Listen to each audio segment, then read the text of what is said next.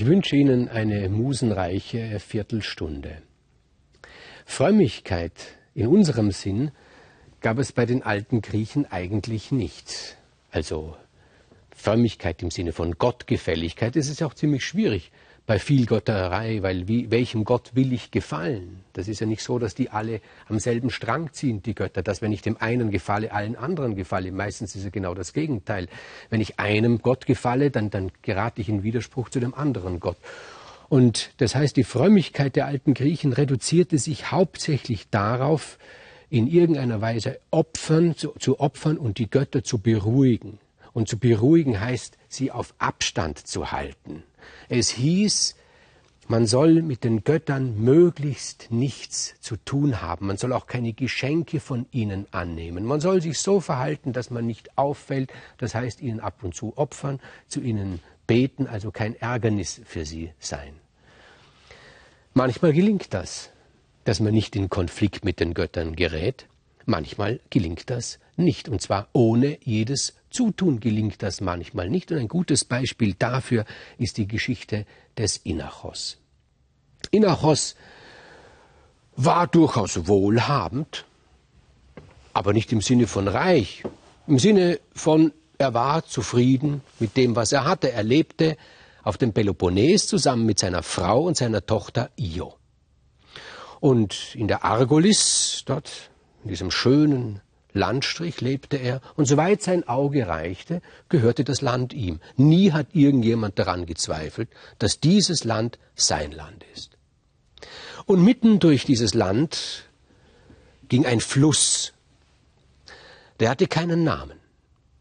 Aber oft nahm Inachos sein kleines Töchterchen an der Hand und sie spazierten an dem Fluss entlang. Und Inachos sagte, Io, eines Tages wird dieser Fluss einen Namen haben.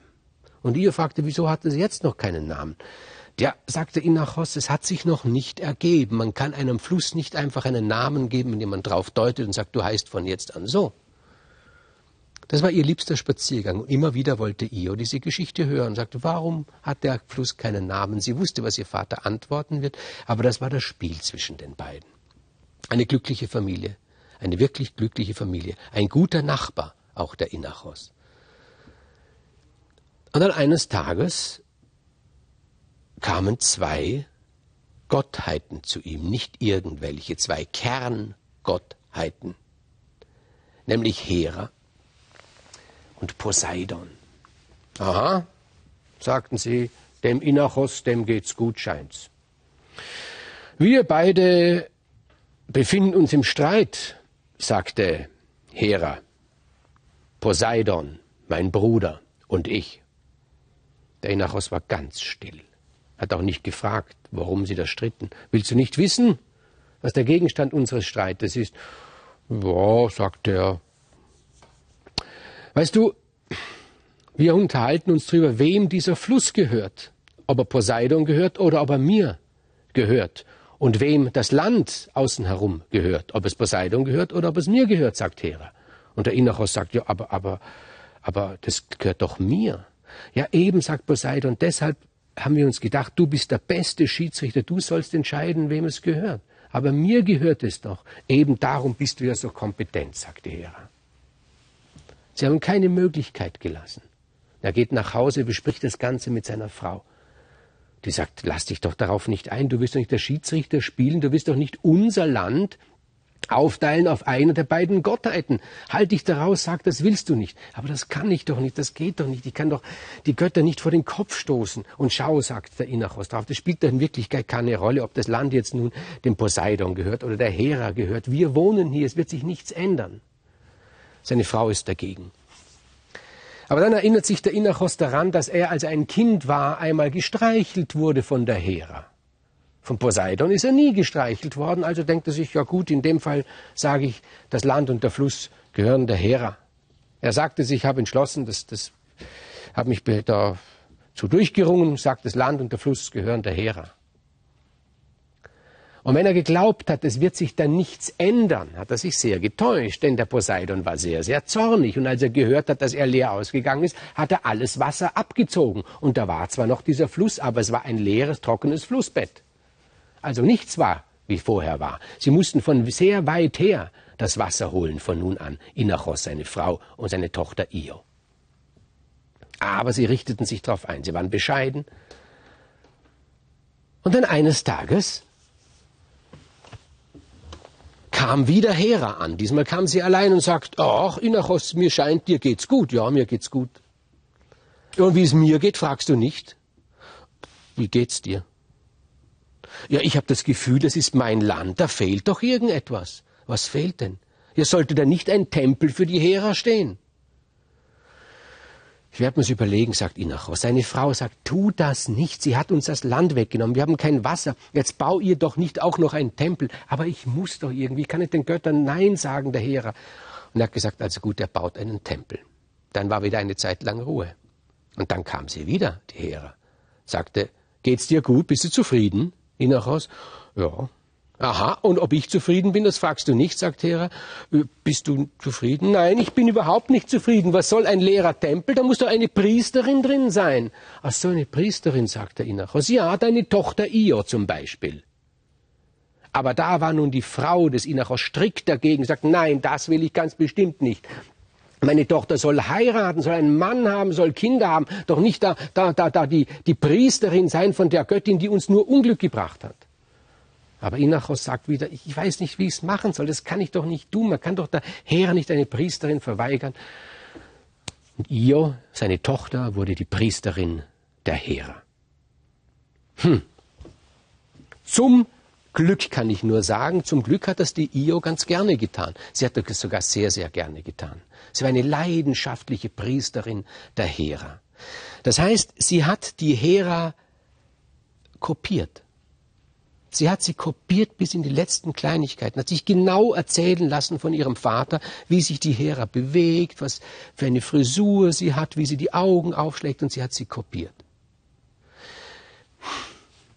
Hätte sie nicht tun sollen. Hätte sie einfach nicht tun sollen, denn der Zeus schaut herunter, sieht da die Priesterin seiner Gemahlin Hera, die eigentlich aussieht wie die Hera eine Kopie von der Hera und etwas Merkwürdiges passiert. Aber so merkwürdig ist es doch gar nicht. Das kennen wir doch auch. Er verliebt sich in die Kopie, verliebt sich in die Kopie noch mehr als ins Original. Was tut er? Er schleicht sich in einen Traum der Io. Und in diesem Traum wirbt er um die Io, umschmeichelt. Sie sagt ganz klipp und klar, ich will mit dir schlafen. Das geht doch nicht, das ist doch unmöglich. Ich als Priesterin der Hera soll meine Göttin betrügen mit ihrem eigenen Gemahl, das geht doch nicht. Er sagt, du musst ja nicht Ja sagen, du musst gar nichts sagen, du musst nur leicht mit dem Kopf nicken, sagt er im Traum, oder mit den Augen zwinkern. Jede Nacht kommt er. Io ist verzweifelt und eines Tages bespricht sie die Sache mit ihren Eltern. Das habe ich dir doch gesagt, sagt die Mutter zu ihrem Mann Inachos. So wird's ausgehen. Von Anfang an hätten wir uns nicht einlassen sollen. Ja, was sollen wir nur tun, sagt Inachos. So einen Fall hat es in unserer Familie noch nie gegeben. Was sollen wir tun? Ratschlag, Delphi. Inachos geht nach Delphi, erzählt die ganze Geschichte. Und in Delphi sitzt der Gott Apoll. Und der Apoll, der kennt seinen Vater. Und er mag seinen Vater Zeus nicht. Und Apoll beschließt nun dem Inachos beizustehen. Zumindest insofern beizustehen, dass ihm einen Ratschlag gibt. Er sagt, bring deine Tochter aus dem Land, und zwar sofort. Warte nicht einen Tag. Sie muss weg von hier. Inachos kommt nach Hause, erzählt den Orakelspruch seiner Frau, die sagt, ja, noch schöner was wir alles mitgemacht haben. Der Fluss ist ausgetrocknet. Einen Tempel hast du gebaut. Unsere Tochter ist die Priesterin. Und nun soll sie auch noch aus dem Land gehen. Kein Mann hat sie, keine Kinder hat sie, soll sie das Land auch noch verlassen. Verlieren wir auch noch. Aber ich kann doch nicht anders. Jetzt hat mir das Apoll geraten. Ich komme mit dem in Konflikt. Was soll ich nur tun? Du bist schon mit allen Göttern im Konflikt, sagt seine Frau. Da kommt es darauf doch gar nicht mehr an. Nein, Inachos tut wieder, was Apoll von ihm verlangt hat. Wieder folgt er einem Befehl eines Gottes. Und er bringt seine Tochter Io, die er so sehr liebt, außer Landes. Und als er sie über die Grenze gebracht hat von seinem Land, Dort stellt er sie ab, verabschiedet sich von ihr mit einer heftigen Umarmung, denn er liebt seine Tochter so sehr. Dort steht nun Io. Verlassen, sie weiß gar nicht, was eigentlich mit ihr geschieht, was, was hat sie getan, sie hat überhaupt nichts falsch gemacht. Sie weiß auch, ihr Vater hat nichts falsch gemacht, ihre Mutter hat nichts falsch gemacht. Was ist eigentlich geschehen mit uns? Wo sie so dort steht und zu weinen beginnt, kommt ein Hirtenknabe daher. Ein Knabe nicht, nein, nein, nein, nein. Ein junger Hirte, ein, ein besonders schöner, lieblicher junger Hirte. Ich verrat's gleich, es ist der Zeus. Er tut so, als ob er so großes Verständnis hätte. Und sie erzählt ihm, in welchen Schlamassel ihre Familie geraten ist durch die Götter. Und er sagt, ja, wem sagst du das? Und er ist so voll Verständnis. Und er umarmt sie, hält sie. Dann ist sie müde und er sagt, du kannst dich auf meine Jacke legen, aber die Jacke ist so kurz, ne?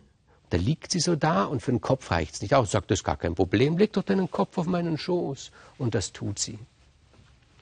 Jetzt glaubt er, jetzt habe ich sie. Und da hört er, wie seine Gattin Hera kommt. Wutsch verwandelt er die Io in eine weiße Kuh. Die Hera kommt, was tust du hier, sagt sie. Ich, sagte, ich tu ein bisschen Hirt spielen. Hirt spielen, ja, und was ist das? Das ist eine Kuh, ein Hirt hat eine Kuh. Ein Hirt hat eine Kuh, sagt sie. Sie weiß natürlich, was hier gespielt wird. Das ist aber eine besonders schöne Kuh, sagt die Hera. Ja, das finde ich auch, sagt der Zeus. Liebst du mich noch? fragt die Hera. Aber natürlich liebe ich dich, sagt Zeus. Wie sehr liebst du mich? Denn ja, über alle Maßen liebe ich dich. Ich würde dir alles geben, was du wünschst, auch diese Kuh, fragt sie. Auch diese Kuh, sagt er. Also hat die Hera die Kuh.